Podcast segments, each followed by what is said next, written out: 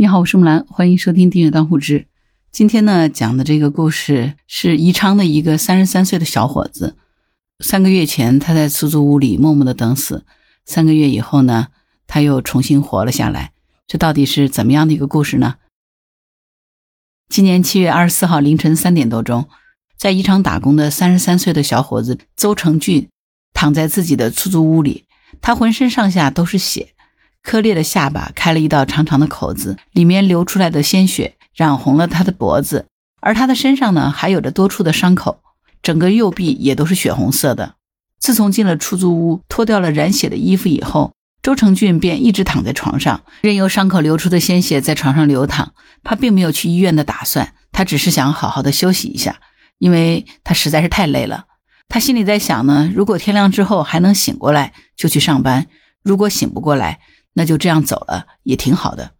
可是就在这个时候，门外传来了一阵急促而沉闷的敲门声，还有人在外面大声的喊：“开门，小伙子！”邹成军的意识虽然是有些模糊，但是他知道这可能是警察找上门来了。这个浑身是血的小伙子身上到底发生了什么事儿？为什么警察会找他呢？就在一个小时之前，凌晨一点五十分左右，邹成俊正骑着电动车驶向自己的出租屋。他已经来宜昌六年了，在做空调的售后工作。当他骑行到隧道里的时候，突然感到一种无法控制的眩晕感，之后便是砰的一声，电动车失去了控制。周成俊先是一头撞在隧道的护栏上，然后狠狠地倒向地面，他的半边身子就这么被压在电动车底下，身上多处受伤，血流不止。就在周成俊撞上护栏后不久，有一个司机驾车路过，他看到了这一幕，便拨打了幺幺零。接警五分钟以后，三位交警大队的民警便赶到了现场。可是现场除了那辆倒地的电动车之外，压根儿看不到任何人，只有地上的血迹证明曾经有人在这儿受过伤，而且地上的出血量呢，说明这个人伤的可能不轻。于是呢，民警就当即联系了指挥中心，调取了当时的监控录像。结果呢，发现原来在他们赶到之前，这里已经发生了一场出于好心的救援。撞上护栏以后的周成俊在地上昏迷了一会儿，才缓缓地站了起来。不过呢，他没有去扶倒在地上的电动车，而是步履蹒跚地选择向隧道出口走去。在走了一段距离之后呢，一辆出租车慢慢地停在了他的身边，然后呢，载着他离开了。不过呢，这辆出租车并不是周成俊拦下的，而是主动绕了隧道一圈以后，专程过来找他的。通过车牌，民警就联系上了这个出租车的司机。原来事发后不久。一辆载着一个女乘客的出租车刚好也从隧道里驶过，经过事发地点的时候，这个女乘客发现有人被压在电动车底下了。当时司机正在专心开车，没有注意到。出了隧道以后，车上的两个人依旧不放心，于是呢就商量着回去救人。绕了一圈以后，重新又开进了隧道。开始呢，他们也是跟前面的民警一样，发现车在，人却没有了。但是往前行驶了一段距离以后，他们追上了浑身是血的周成俊。司机邀请周成俊上车，发现他身上有多处伤口，而且流血不止。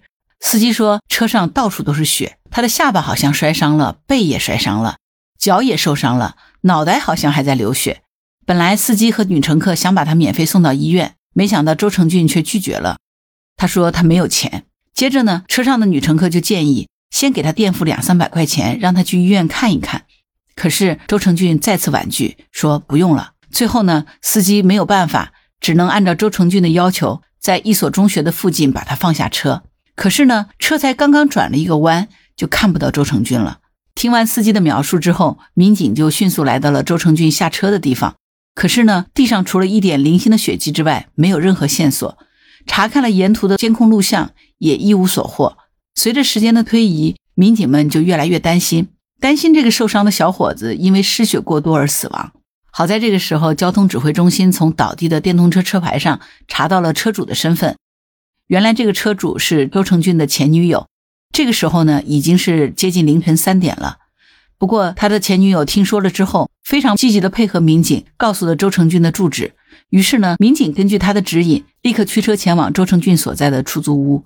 透过门窗，民警看到浑身是血的周成俊躺在床上，这才有了前面开头那一幕。于是呢，民警一边拨打急救电话，一边敲门，可是房间里面没有反应。当民警准备破门而入的时候，门却打开了，站在民警面前的，就是他们找了一晚上的周成俊。看着眼前这个骨瘦如柴的雪人，民警立刻就提出来要带他去医院。可是周成俊仍然像之前拒绝出租车司机和女乘客那样，婉拒了民警辛苦了一晚上的努力。他的理由很简单：我没有钱去。尽管民警提出来要帮他付医药费，可是他还是一脸的不情愿。最后，民警实在没有办法了，只好强行帮他穿好衣服，将他送往医院。但是到了医院，躺在病床上的时候，周成俊还是不停地嘱咐医生，他只需要简单包扎一下就可以了。陪他到医院的民警就很奇怪，这人都伤成这个样子了，为什么他还不断的推脱，就是不想治疗呢？经过民警的询问，周成俊才泣不成声的把发生在自己身上的悲惨命运说了出来。去年他得了急性重症胰腺炎。被送进 ICU 抢救，差点死了。今年二月份的时候，他又被查出来脑两侧血管闭塞，就和他爸爸一样的病——烟雾病。这个烟雾病是一个什么样的病呢？它不是一个肺部的病，它其实是一个脑血管疾病。它的产生是因为脑血管不明原因慢慢变窄，导致大脑血液供应减少。接着呢，人体因为自救的本能，便会在脑血管边上长出一些细小的血管。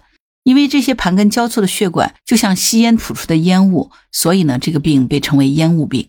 如果放任这些细小的血管的蔓延呢，最终病人会出现缺血性神经功能障碍，甚至是脑梗死。可是呢，比这个病更悲惨的是，周成俊这三年来坎坷的命运。因为二零二一年二月，周成俊的父亲查出了烟雾病，为了给父亲做开颅手术，他们一家人不仅花光了家里的所有积蓄，还到处借债。最终，虽然父亲被救下了，但是家里也因此而欠下了十多万元的债务。手术之后，周成俊和六十多岁的母亲为了挣钱还债，一直在外面努力打工。可是屋漏偏逢连夜雨，就在去年父亲还没有完全康复的情况下，有一天周成俊在上班的时候突然晕倒了，被送到医院检查以后，发现周成俊不仅患了急性的胰腺炎，还查出了糖尿病、凝血功能差等并发症。于是呢，周家只好再次借款治病，又欠下了十多万元的债务。但是俗话说，麻绳专挑细处断，厄运专找苦命人。虽然周成俊从鬼门关里逃了出来，但是为了给家里减轻负担，他开始更加卖力的工作。今年三月份，他在上班期间突然感觉到身体不能控制的要摔倒，便到医院去检查，结果命运又给他开了一个巨大的玩笑。这次他被确诊为烟雾病，而且这是遗传的。确诊了烟雾病以后，二十多万元的手术费让周成俊直接放弃了治疗。他甚至都没有告诉他的父母，因为他知道家里头已经再也没有办法承担这一次的打击了，所以他选择自己一个人默默承受。能活着一天，他就赚一天的钱，帮妈妈减轻负担。如果哪天病发了，他说那就随他去吧。也就是因为这个念头，所以在事故发生的当晚，他在不断的拒绝别人一次又一次伸出的援手。他只想回到出租屋里，安静的等待死神的降临。不过，他万万没有想到的是，率先敲开他门的并不是死神，而是一整晚都在苦苦搜寻、设法拯救他的民警。听完周成俊的讲述，在场的民警都拿出手机，纷纷抢着扫码，帮他垫付医药费。就这样，周成俊被报警的好心人、司机、女乘客、前女友、民警和医生一起努力从鬼门关里拉了回来，迎来了他新的一天。但是周成俊并不知道，在接下来的几个月，他竟然还有机会向命运发起再次的反抗。七月二十八号，宜昌西陵交警的抖音号发布了关于周成俊的相关新闻，引来了全国网友对周成俊的关注。很多热心的网友看到这条新闻，就通过西陵交警大队找到了周成俊的住址和联系方式，不停的上门给他送吃的、送喝的、送日用品，有钱的出钱，有力的出力。甚至还有热心的网友建起了微信群，把周成俊也拉到群里，随时关注他的病情和动态。在热心网友的鼓励下，周成俊重新又燃起了对生的渴望。之后呢，他便开始在抖音上面时不时的更新自己和命运抗争的历程。八月十一号，周成俊在病房里更新了自己的近况。是的，他又住院了。住院的原因是因为糖尿病导致的酮症酸中毒。虽然他最终的目标是开颅根治脑袋里的烟雾病。但是他首先要把血糖降下来，稳定以后才能进行手术。而在这其中呢，让人震惊的是，你可以眼见看到他颜值的变化，跟刚开始在民警发现他的时候简直是判若两人。九月十号，周成俊又一次入了院，还是因为胰腺的问题。不过呢，这次他已经回到了老家，而且脸上缝针的地方也已经拆线了。他说准备在老家养病，身体好转之后可以到武汉那边去看病，而且有医保能够承担部分的医药费。在这次的视频里，他戴上了眼镜，整个精气神都看起来发生了很大的变化。十月十八号晚上九点半，周成军的视频又在一家新医院的晾衣房里更新了。这是他今年第九次住院，这一次呢，医生在检查他的胰腺时，意外的发现他肚子里长了一个肿瘤。因为不知道肿瘤是良性还是恶性，所以需要进行穿刺检查。而原定要在武汉做的开颅手术又得再一次延迟。在录这个视频的时候，周成俊几度哽咽。毕竟谁又能想到，马上就要临门一脚了，却突然发现他还必须要去跨越一条巨大无比的鸿沟。十月二十四号晚上十点二十分，在同一家医院的晾衣房，周成俊又更新了他的视频。这次他带着吸氧环。气色也是迄今为止最差的一期。他说他扛过来了，扛过了肿瘤的穿刺检查，在没有麻药的情况下，他穿刺了六七次。在说话的过程当中，周成俊还时不时的大口喘着粗气。可是，在视频的最后，他又让支持他的网友们不用担心，他一定会加油的。不过，细心的网友发现，在上一期的视频里，标题所带的话题是一切都在慢慢变好。这一期标题变成了生了病才知道自己很脆弱。就在这个视频发出后的第二天，周成军的事情就在微博上火起来了。之后呢，就被越来越多的人知道了。于是，这个发生在三个月前的暖心的故事再一次感动了所有的人。就在这个之后呢，连连不断的好消息就传来了。